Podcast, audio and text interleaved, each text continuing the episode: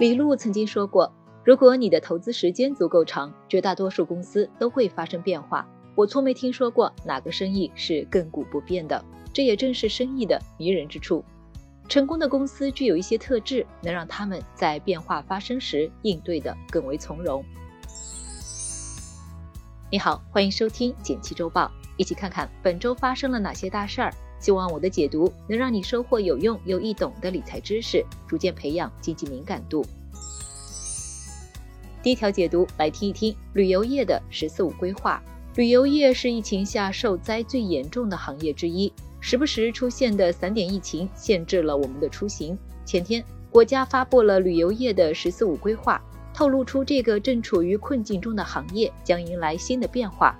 首先，出入境要有序恢复了。规划指出，在国际疫情得到有效控制的前提下，分步有序促进入境旅游，稳步发展出境旅游。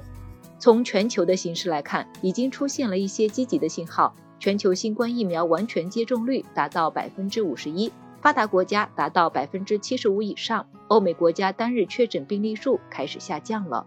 伴随疫苗特效药的推进，疫情的逐步转好，也能尽快恢复国家之间的正常交流。其次，说说国内游规划，提出要完善节假日制度，推动各地区制定带薪年休假，让我们有时间去玩。再来鼓励旅游景区减免门票，淡季免费开放，演出票打折，让我们能玩得实惠。这两点还是挺实际的。最近，云南、四川、秦皇岛就推出了冬季门票的优惠政策。另外，免税消费要继续发展。在疫情的影响下。本来想去国外买买买的人们，就把消费的需求转移到国内。国家也趁着这个机会，大力发展免税行业，丰富了商品种类，提高购物金额上限。这也让免税生意成为了旅游业的亮点。二零二一年的销售额已经超过疫情前了。规划提出，接下来要扩大购物离境退税政策覆盖面，要打造国际消费中心。这对我们有什么影响呢？旅游一直以来都是我们经济的重要支柱产业。除了旅游观光，还涉及饮食、娱乐、运动、购物等，会带动当地的消费。在疫情前的二零一九年，我们旅游总收入突破了六万亿，对 GDP 的综合贡献达到百分之十一。这两年在疫情的影响下惨淡了不少，后续伴随着国门的打开和旅游需求的爆发，对于经济也会有拉动的作用。在投资上受到政策影响，旅游板块最近迎来了一波上涨。不过，上涨的持续性还得取决于疫情的反复情况。第二条解读来看一看基金四季报。最近一段时间，基金的四季报在频繁的披露，基金经理们的调仓买卖股票信息也浮出水面。今天就来看看几位明星基金经理的调仓变化。第一位，易方达张坤，规模上。他目前在管的四只基金四季度总规模还在千亿以上，但比三季度缩水了三十八亿左右。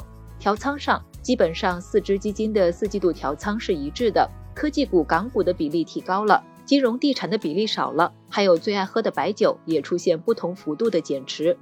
第二位是广发基金的刘格松，整体变动并不是很大，只对持仓的新能源股票进行了部分减持。主要持仓还是集中在电气设备、电子等行业。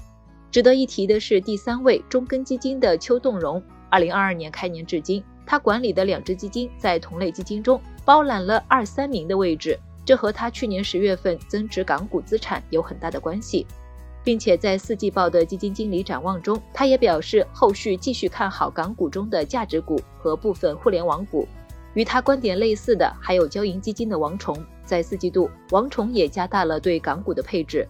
这对我们有什么启发呢？先来说说很多人关心的港股。去年在监管的频频重拳整改下，港股中的互联网股可以说是被揍得最惨的。但祸兮福所倚，港股的估值也被压得很低。后期随着监管和流动性压力的逐步缓释，港股也成为不少基金经理的关注对象。今年至今，港股还是走出了一波行情的。再来温馨提醒一下，基金的定期报告的投资持仓有一定的滞后性，变幻莫测的市场下，当时买入的股票价格可能已经出现了很大的变化，甚至基金经理可能已经调换了他的重仓股票。总而言之，对于我们普通人来说，基金定期报告更适合作为一个基金投资风格的参考和定期回顾分析的资料，简单的抄作业并不可取。第三条解读来听一听时间银行的故事。根据北京民政局的消息，北京在今年的六月份即将试运行一家时间银行，攒够一万时间币就可以入驻养老机构。不只是北京，近年来南京、青岛、成都等多地都在积极探索时间银行模式的养老服务。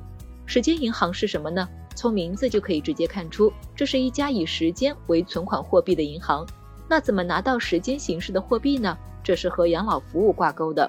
比如北京这次出台的试行方案玩法是，本市常住居民可以开立一个时间银行账户，并以志愿者的身份。通过为老年人提供养老服务，服务一小时就能得到一个时间币。你时间账户中的时间币既可以用来兑换相同时长的服务，等自己六十岁以后使用，也可以赠送父母等直系亲属，或者捐给有需要的老年人。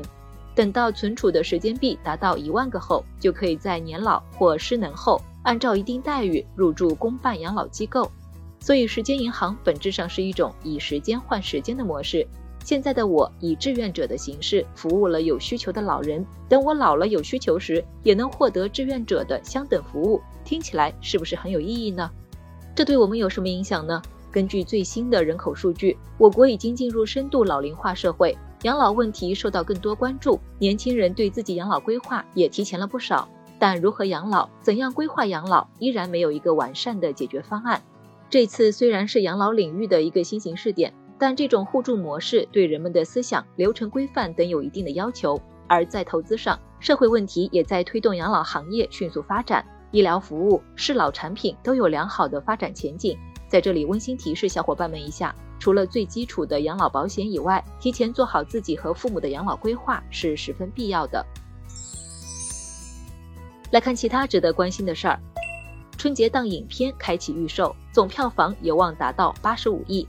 一月二十一日，二零二二年春节档影片《长津湖之水门桥》《四海》这个杀手不太冷静等电影开启了预售，这也标志着二零二二春节档票房大战正式打响。机构预计，基于单银幕产出推算，二零二二年春节档总票房有望达八十五亿元。满帮、货拉拉、滴滴出行等八家新业态平台公司被约谈。一月二十日上午。交通运输部对滴滴出行、曹操出行、T 三出行、美团出行等四家网约车平台公司进行提醒：近期货车司机集中反映互联网道路货运平台随意调整计价规则、上涨会员费、诱导恶性低价竞争、超限超载非法运输等问题，引发货车司机普遍不满和社会关注。沪深交易所发布二零二二年春节休市安排：一月三十一日至二月六日休市。二月七日起照常开市，一月二十七日至二月六日不提供港股通服务。二月七日起照常开通港股通服务，大家要提前做好资金规划哦。最后简单总结一下，我们一起了解了旅游业的“十四五”规划数据，然后为你解读了基金四季报影响，最后和你聊了聊时间银行。感谢收听简七周报，喜欢本期内容的话，欢迎分享给朋友免费收听。最后推荐一篇精选的晚上聊财经。跟着基金经理抄作业，我能赚钱吗？欢迎点击文字区链接收看。周末愉快，周一见哦。